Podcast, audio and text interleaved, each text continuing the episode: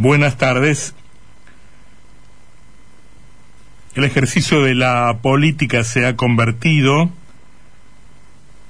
en algo tan mediocre que si un imaginario Martin Luther King argentino se subiera a una tribuna para contar a sus conciudadanos los sueños con los que soñara,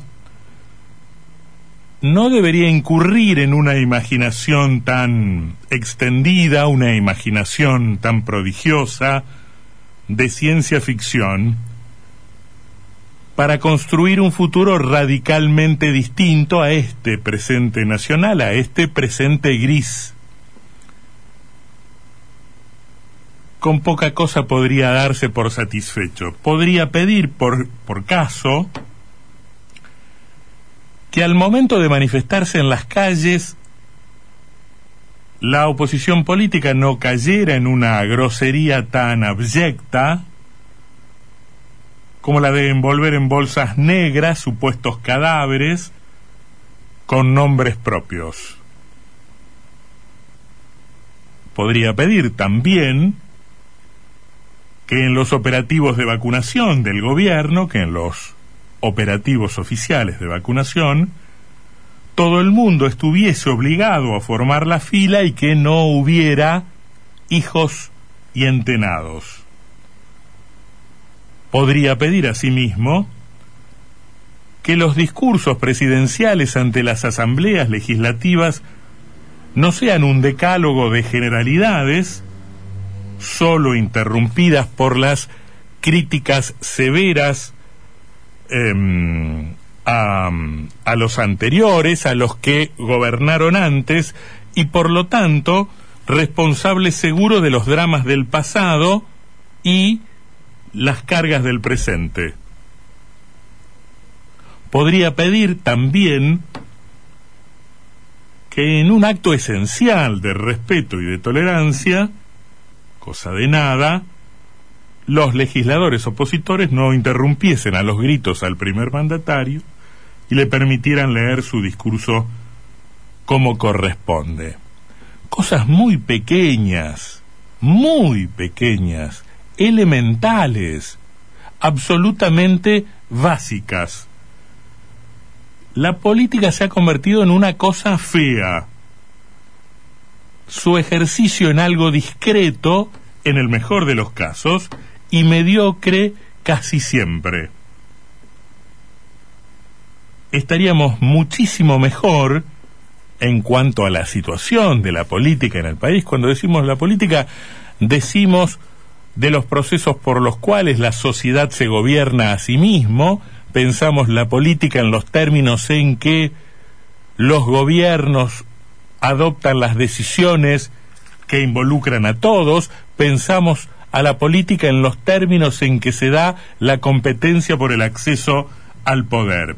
Estaríamos mucho mejor en todos estos planos, alejándonos apenas de, mm, de las características que nos llevan a este presente tan, tan opaco, eh, carente de toda jerarquía, carente de toda jerarquía al que nos han llevado unos y otros. Mañana vamos a estar mejor incluso si la clase política no incurriese en las próximas 24 horas en alguna de sus infrecuentes, em, en alguna de sus frecuentes inconductas, em, o si no cayera en uno de sus reiterados disparates, los que nos estaría permitiendo al menos transcurrir otro día sin soportar esa inefable, dolorosa, decepcionante sensación de que vamos hacia atrás, de que para atrás vamos todo el tiempo.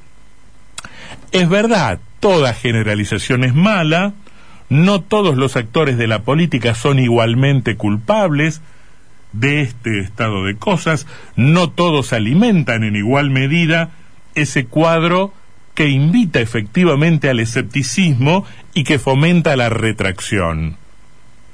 qué aliciente hay para la participación pública, qué aliciente tiene el ciudadano para meterse en ese mundo de la política cuando ese territorio de la política le entrega todo el tiempo gestos de, descomedidos, de mala educación, algunos decididamente repugnantes.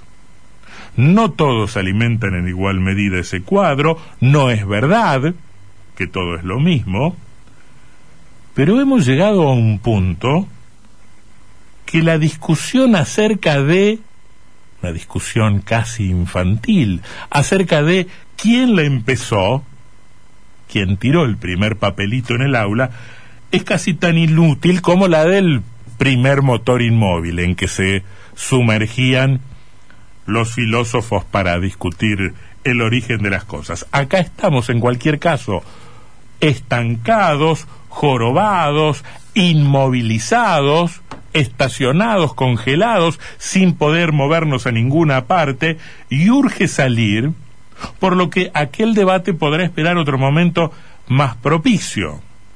Ahora, tengo para mí que si nos dispusiéramos a discutir por qué la política se ha convertido en eso tan feo a la que asistimos por estas horas, nos enfrentaríamos al mismo problema que nos convoca al debate. Estamos ante un perro que intenta morderse la cola.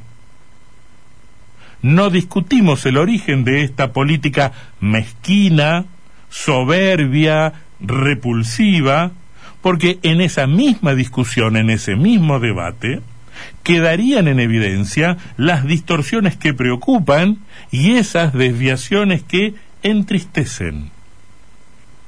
Todo se volvería una acusación hacia el otro, el otro, lo que nos recuerda que es un problema nacional, porque en efecto, decía un eslogan, la patria es el otro. Ahora, ese otro es la otra mitad, que por supuesto es lo que pensamos, en los actuales términos de la discusión política, es el otro que tiene la culpa. El eslogan se plantea en términos de la patria es el otro, con el otro no puedo sino ser solidario.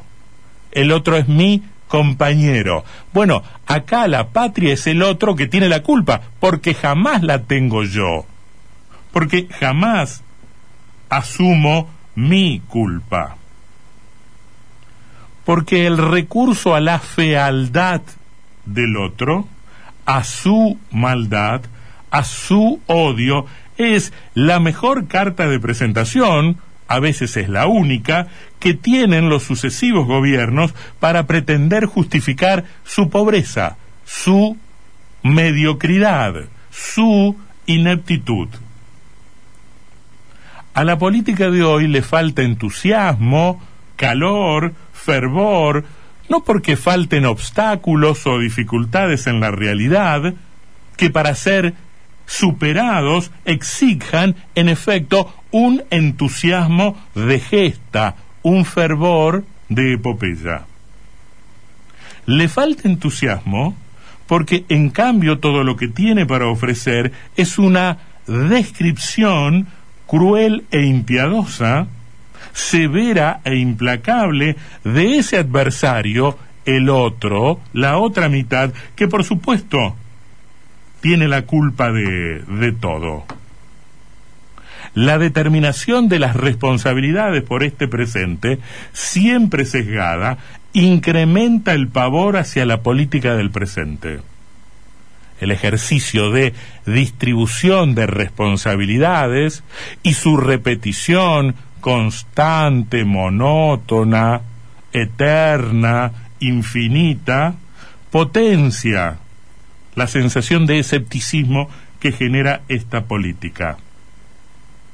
Detesto las bolsas negras, pero no abro la boca para denunciar los privilegios de la vacunación denuncio los privilegios de la vacunación, pero no abro la boca para denunciar la repugnante puesta en escena de las bolsas negras. Y el escepticismo se incrementará o se multiplicará, tómese nota esto como si fuera una receta de cocina.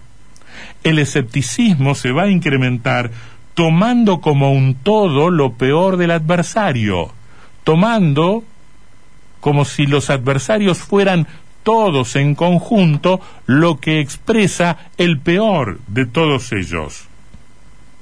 Para un opositor, Ginés será únicamente el funcionario inescrupuloso que hizo vacunar a sus amigos sin haber estado antes unas cuantas décadas al servicio de la salud pública. Para el gobierno, todos sus adversarios, todos ellos, serán igualmente responsables de las repudiables bolsas negras con las que un grupo de opositores, bien identificados además, convirtieron a su demanda política, a su reclamo, a su exigencia en una verdadera letrina. Para construir una casa hace falta mucho esfuerzo y unos cuantos ladrillos. Para destruirla un par de herramientas, un poco de ganas, abajo la tiramos en minutos. Entusiasmarse con la política con un proyecto demanda actitud, demanda aptitudes, exige esfuerzo, exige dedicación, exige compromiso, ideales, valores. Ahora, para que nos gane el escepticismo, para que reneguemos de la política, para asquearnos de la más noble de las actividades en que puede uno internarse, hace falta apenas, apenitas, leer los diarios de la Argentina o mirar la tele de la Argentina a lo largo de 48 horas. Y nos vamos a encontrar con ese oportunismo inacabable, con esa soberbia interminable, con ese ejercicio de pedirle al adversario todo y de no asumir nosotros nada. Y después de ese rato de televisión, algo nos hará volver de manera inevitable, inexorable, a los dibujitos animados. Será un inescrupuloso que hace vacunar a un amigo y manda a esperar a un anciano, o un intolerante que cree que la manera mejor de denunciar las injusticias es montar un espectáculo necrofílico. Fea, fea está fea anda la política nacional.